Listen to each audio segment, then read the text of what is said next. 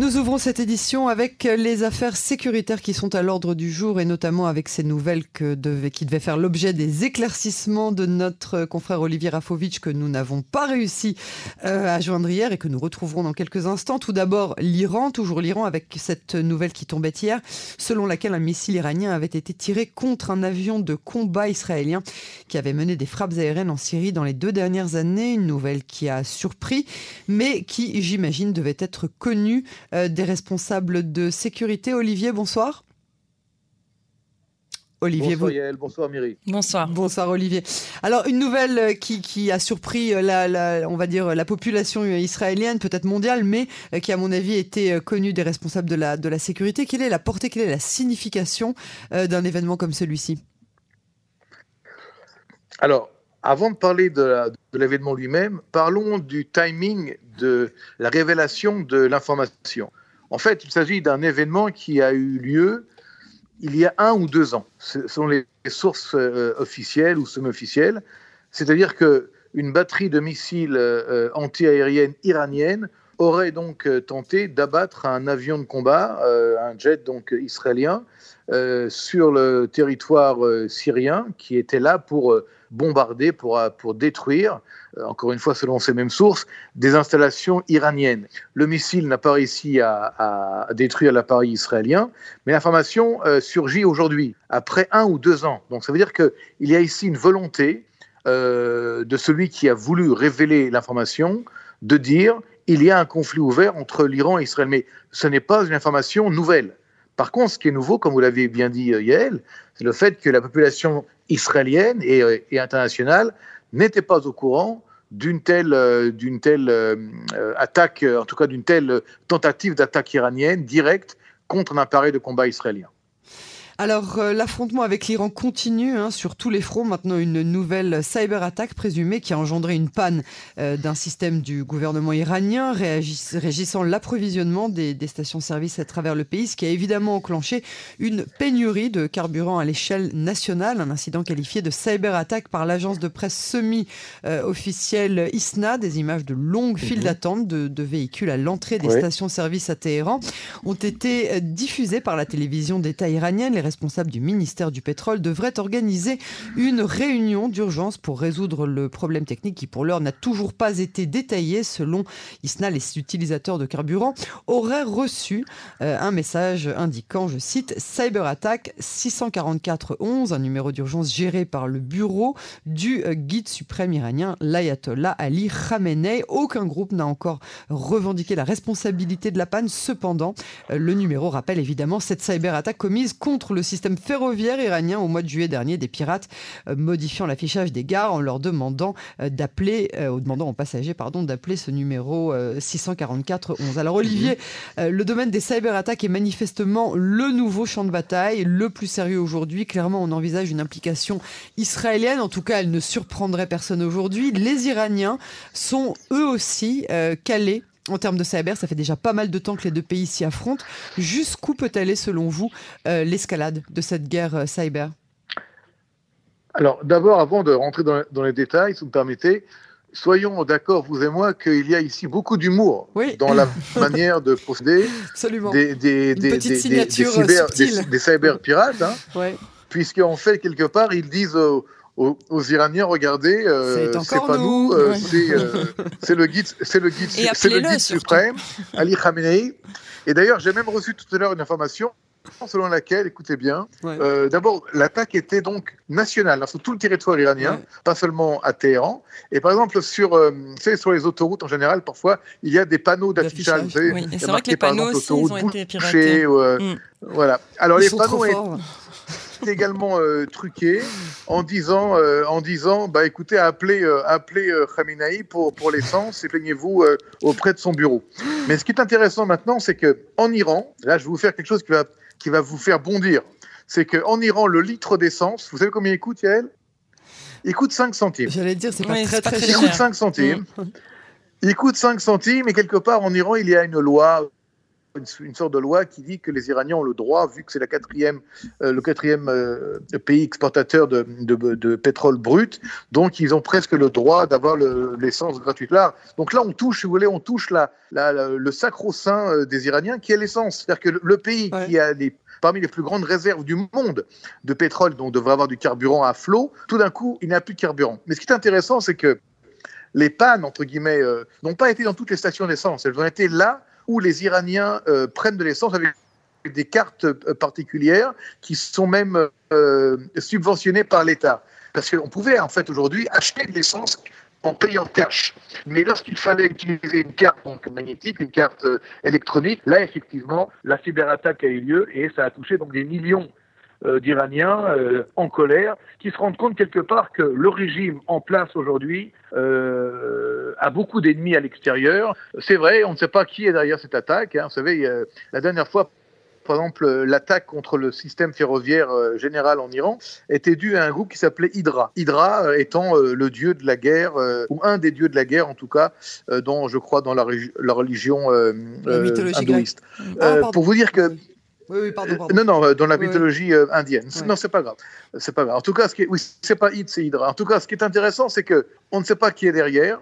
Il y a ici une volonté, encore une fois, de rendre l'attaque, je dis bien, avec un grain d'humour derrière, c'est pour pas pour, pas la rendre au-delà de cela. Il y a une crise actuellement, vous l'avez dit vous-même, une cellule de crise du ministère du pétrole qui est incapable évidemment de trouver euh, la, manière de traiter ce problème. D'ailleurs, c'est pas eux, c'est pas c'est au ministère du pétrole de traiter ce problème. Ce serait déjà euh, le ministère de, l'énergie ou le ministère euh, en charge de la lutte contre la la, enfin, pour la cybersécurité. Mais tout cela réuni fait qu'il y a effectivement aujourd'hui une course contre la montre pour stopper l'Iran au niveau du nucléaire. Et là, je, devrais ouvrir une parenthèse, c'est que cette cyberattaque d'amplitude de, nationale sur tout le territoire iranien nous rappelle quand même que malgré les sanctions, malgré le fait que les Iraniens aujourd'hui, avec euh, le président Raisi et le guide suprême Khamenei, courent vers la bombe atomique, les Américains n'ont pas encore euh, abandonné l'idée qu'il faut absolument, qu'il faille absolument euh, revenir à la table des négociations et non pas penser à une option autre que la diplomatie et la politique. Et ceci, aujourd'hui, met en danger d'abord et avant tout les intérêts israéliens, pas seulement israéliens d'ailleurs. Pensons également euh, aux intérêts de pays euh, euh, du Golfe et l'Arabie saoudite et d'autres États sunnites qui sont face à la menace iranienne. Mais dans ce cadre-là, aujourd'hui, ceux qui ont fait cette attaque montrent leur capacité, je dirais, technologique à pouvoir, euh, je dirais, euh, contrecarrer tout ce qui peut être euh, de haute technologie en Iran. Et c'est peut-être aussi, je dirais, un signal sur le, sur le programme nucléaire iranien qui pourrait également être en, mettre, être en danger, être mis en danger par, pardon, par une attaque qui est, qui est comme nous voyons aujourd'hui, d'extrême euh, sophistication. Alors justement, vous parlez, euh, Olivier, euh, de, de, l'option militaire que les États-Unis semblent oublier. Par contre, Israël n'oublie pas cette option militaire, ou bien au contraire. Hein, mhm. accélère ses préparatifs d'offensive contre l'Iran. Le général Aviv Kochavi, le chef d'état-major, a donné son feu vert à la reprise d'exercices d'entraînement intensif de l'armée de l'air. Alors concrètement, Olivier, ça veut dire quoi Accélérer les préparatifs? Écoutez, je vous parlais euh, comme euh, un analyste qui ne comprend rien. Tous les jours, on a en fait des nouvelles informations. C'est pour ça qu'on est ravis que vous soyez avec nous ce soir. mais oui, mais justement, mais oui, mais c'est intéressant d'en de, d'en parler ensemble. Chaque jour, il y a une nouvelle information qui circule sur le fait qu'il y a peut-être une possibilité euh, d'option militaire. Là, il reste deux mois, là, il reste trois mois, là, il reste deux semaines, là, il faut encore un an.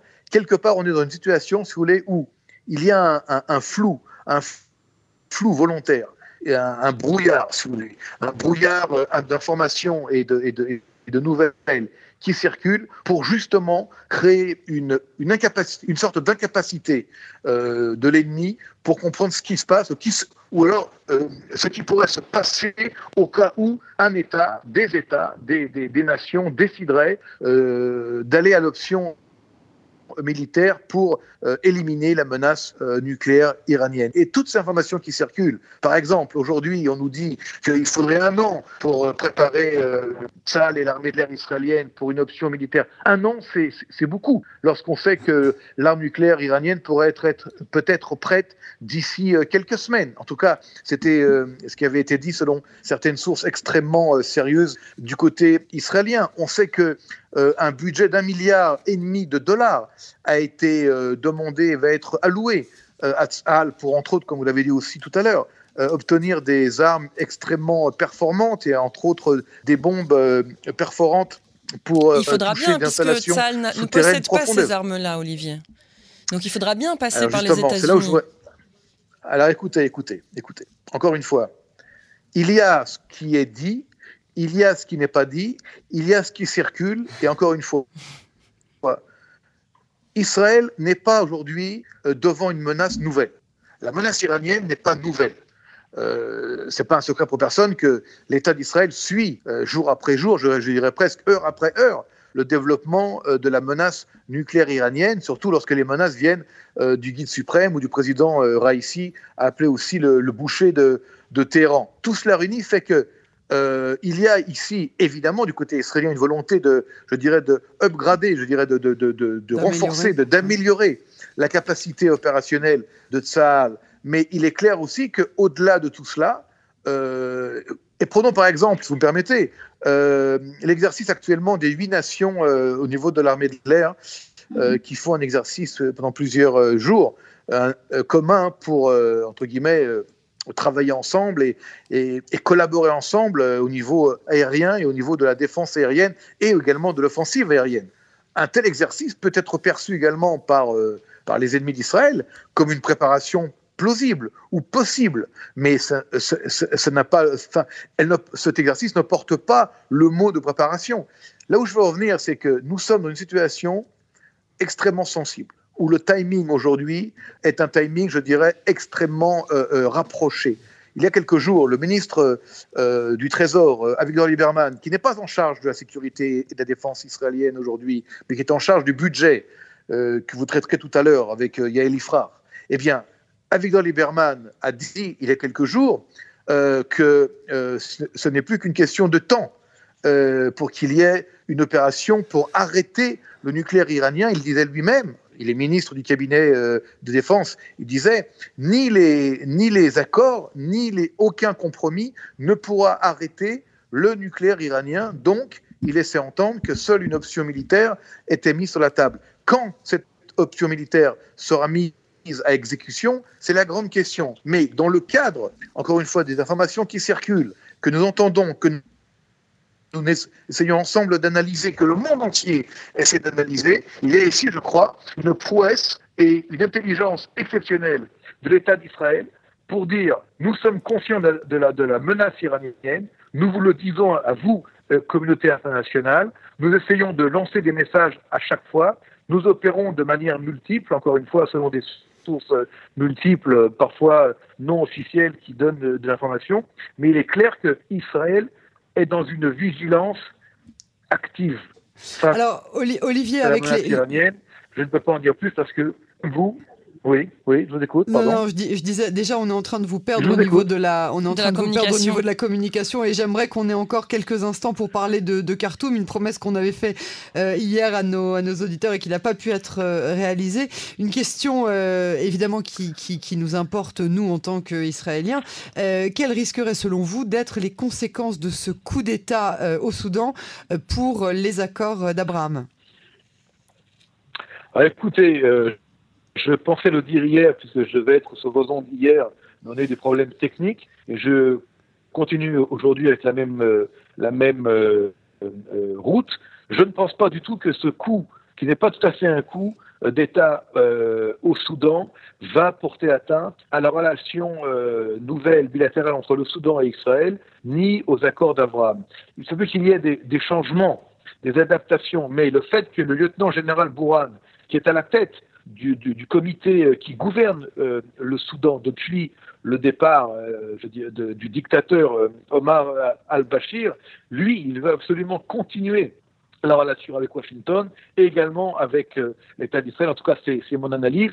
Et l'armée qui a été, qui a, qui a, d'ailleurs, qui a visité Israël il y a une quinzaine de jours, un peu en par discrétion, mais ça a quand même été révélé dans la presse israélienne, une délégation importante de deux généraux soudanais à Tel Aviv qui ont rencontré des officiels israéliens, montre qu'il y a une relation qui s'est mise en place grâce aux accords d'Abraham il y a un an euh, sous l'impulsion de Donald Trump entre le Soudan et, euh, Israël, et que ce coup-là, euh, ce coup d'État-là, pour l'instant, et je pense, encore une fois, je suis prudent, hein, un rééquilibrage interne de la politique soudanaise pour des raisons multiples, mais ne portera pas atteinte, en aucun cas, à la relation bilatérale avec l'État d'Israël.